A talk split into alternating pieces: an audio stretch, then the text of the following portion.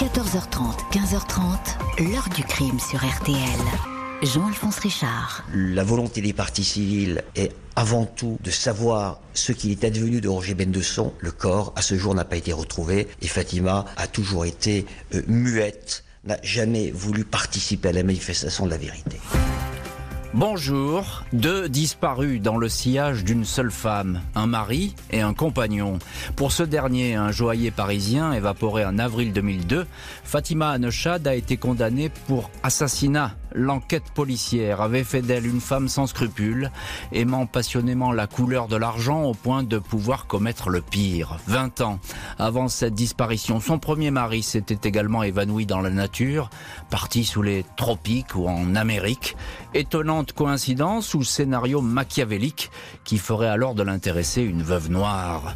Fatima Anechad a toujours nié avec véhémence cette mauvaise réputation tissée de toutes pièces, mais elle a finalement choisi de prendre la fuite à la veille de son procès sans livrer la moindre explication. Pourquoi les deux hommes de sa vie auraient-ils choisi de disparaître? Comment l'accusé a-t-elle réussi à prendre le large aussi facilement? Question que nous posons aujourd'hui à nos invités et acteurs de ce dossier.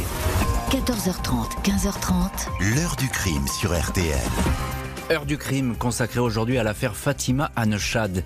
Le nom de cette Marocaine, élégante, soignée et toujours souriante, était totalement inconnu de la police et de la justice jusqu'à l'été 2002 où une plainte va expressément la viser.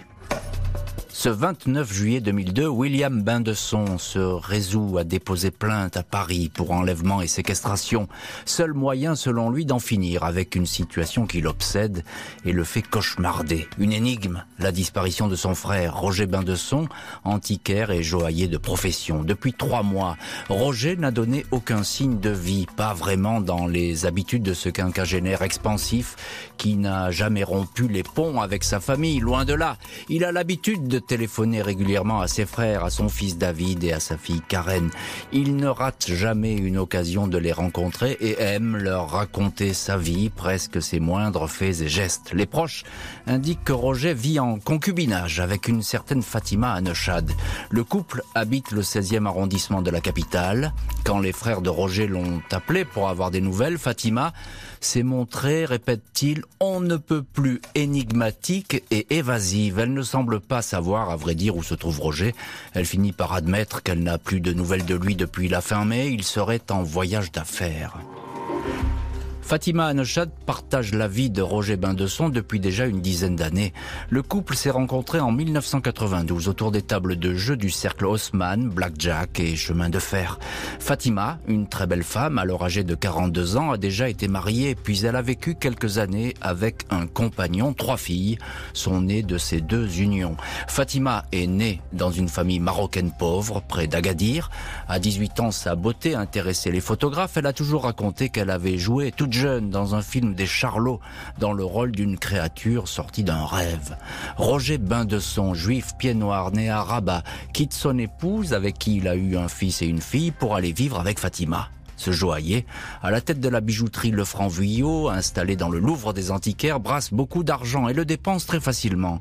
Il avait un talon d'Achille, les femmes et le jeu, confiera au Nouvel Ops Jean-Alex Buchinger, l'avocat de la famille. Des voyages, des vacances au bout du monde, beaux hôtels et grands restaurants, le bijoutier finit par faire faillite.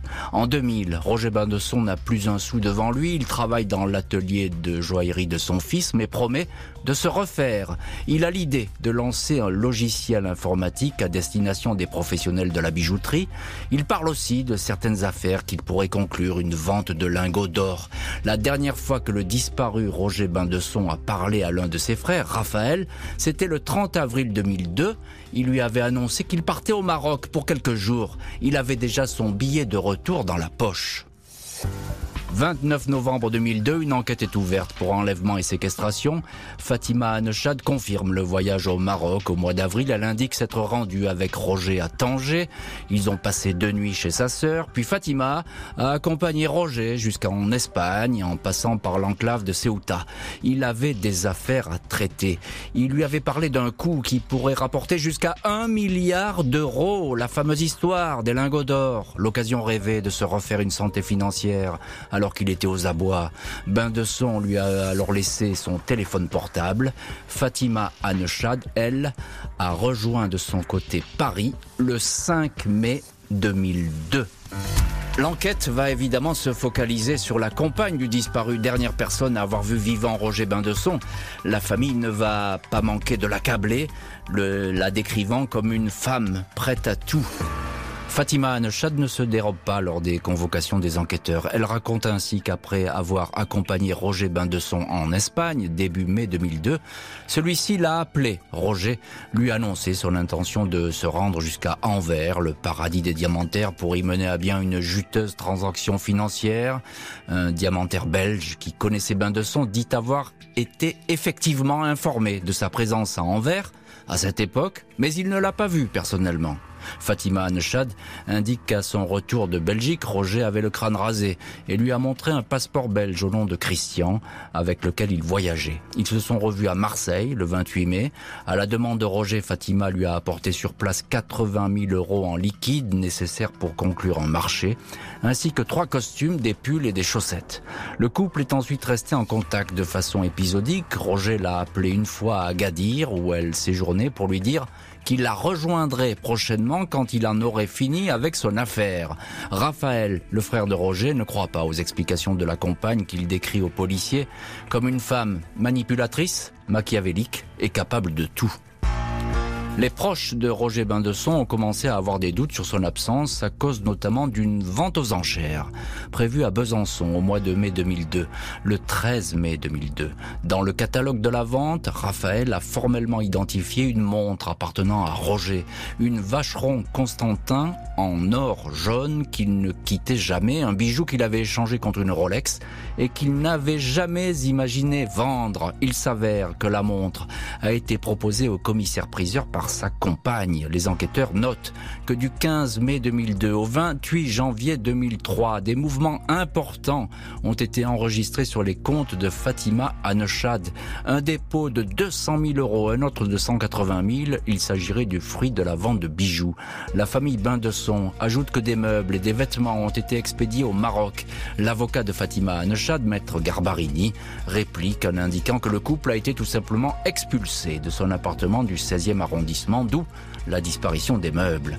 La compagne, privée de revenus après la disparition de Roger, aurait vendu des bijoux pour conserver un train de vie correct, rien qui ne puisse à ce stade vraiment l'incriminer. Karen, la fille de Roger, est à son tour longuement entendue par les enquêteurs. Elle raconte qu'elle s'interrogeait souvent auprès de Fatima sur l'absence de son père. Celle-ci l'a rassurée en répondant qu'elle venait justement de la voir au téléphone. Karen avait alors demandé à Fatima de l'enregistrer la prochaine fois qu'il appellerait, début juillet 2002. Karen peut ainsi écouter un message téléphonique de son père laissé sur un répondeur. Oh là là, ma décision est prise, je t'entends très mal, j'ai essayé de te joindre et j'arrive pas à te joindre. Ces quelques mots suffisent à rassurer Karen, c'est une indiscutable preuve de vie, sauf que les investigations vont montrer qu'il s'agissait d'un message fabriqué Fatima Anechad avait contacté un technicien du son pour qu'il mette bout à bout des paroles de Roger afin de former un message. L'avocat de la compagne, maître Garbarini, parle d'une idée maladroite mais partant d'un bon sentiment. Personne n'avait plus de nouvelles de Roger. Fatima Anechad voulait simplement faire plaisir à Karen, la rassurer. Le 21 mars 2007, après cinq ans d'enquête, la compagne est mise en examen pour vol, escroquerie et assassinat. Elle est placée sous mandat de dépôt. Cinq ans pour mettre donc en examen Fatima Anechad, qui ne va cesser de nier les faits qui lui sont reprochés. Les investigations n'en sont pas terminées pour autant. La vie de la compagne va être passée au crible. Pourquoi Fatima Anechad aurait-elle attiré Roger Bindesson dans un piège afin de rafler sa fortune Selon elle, l'homme était financièrement aux abois. Il cherchait désespérément de l'argent. Il ne constituait pas a priori une cible de choix pour une femme qui serait intéressée. Le juge et les enquêteurs se penchent sur la trajectoire de Fatima et particulièrement sur la disparition de son mari, Michel Grenier. Elle l'avait rencontré alors qu'elle n'avait que 19 ans, au Club Med, près d'Agadir. Il était chanteur dans un orchestre. Mariage en 1974, suivi de la naissance de deux filles.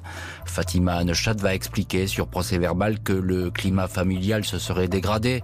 Michel Cronier se montrant violent, le couple va ainsi exploser et le mari va disparaître sans plus jamais donner aucune nouvelle ni à ses proches ni à sa famille.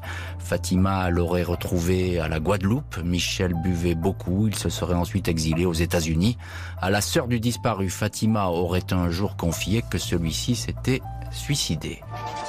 Aucune enquête n'a jamais été ouverte sur l'absence de Michel Cronier, qui n'avait pas de fortune personnelle susceptible d'attirer la convoitise. Après la séparation du couple, Fatima Anechad a vécu en concubinage avec Patrice, un marchand de biens spécialisé dans le tourisme. Une fille naîtra de cette union. Patrice, qui a quelques années partagé sa vie, dira qu'il ne reconnaît pas le portrait sombre de Fatima dressé par la famille Bain-de-Son. Selon lui, cette femme n'est ni manipulatrice ni vénale et en aucun cas elle ne serait une veuve noire.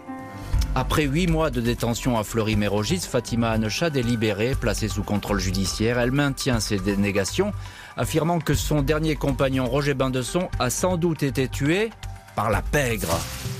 Toutes les recherches entreprises pour retrouver le corps de Roger Bain-de-Son n'ont rien donné, ni au Maroc, où Fatima lui aurait tendu un piège lors de son dernier voyage en 2002, ni en Espagne. Fatima Anechad raconte que Bain-de-Son a sans doute été victime d'un racket. Il se serait retrouvé au centre d'une sale affaire financière et aurait décidé de disparaître, de se cacher le plus longtemps possible. Il se sentait traqué, avait changé d'apparence physique et se déplaçait avec un faux passeport. Fatima raconte qu'elle avait dû rembourser elle-même les dettes de ce compagnon apeuré. Ce sont des proches du parrain marseillais Francis le Belge, tué en 2000, qui auraient décidé de l'éliminer. Roger Bain-de-Son aurait joué avec le feu et aurait fini par se brûler. Histoire qui ne convainc pas le juge d'instruction, la compagne est renvoyée aux assises. 9 mai 2016, le box des accusés de la cour d'assises de Paris est vide. Fatima Anechad, 65 ans, ne s'est pas présentée à son procès. La famille Bain-de-Son ne se faisait plus guère d'illusions depuis qu'elle avait violé son contrôle judiciaire avant de prendre ses clics et ses claques pour le Maroc, son pays d'origine. La fille du disparu, Karen, indique qu'elle est déçue. Elle comptait sur ce procès pour connaître les circonstances de l'absence de son père. L'avocat de Fatima Anechad explique lui que sa cliente a décidé de s'en remettre la justice marocaine. Si elle doit être jugée, ce sera chez elle. La partie civile parle d'un procès escamoté et estime que la fuite de l'accusé est la signature de son crime. Fatima Anechad est condamnée en son absence à 20 ans de prison. Fatima Anechad, partie sans laisser d'adresse, se retrouve désormais hors de portée des autorités judiciaires françaises. La famille de Roger Bain-de-Son souhaite ne pas en rester là et veut que la compagne soit arrêtée. La France parviendra-t-elle à faire extrader Fatima Anechad de sa retraite marocaine proche d'Agadir? Jusque-là, les tentatives ont échoué. Le Maroc n'extrada pas ses ressortissants.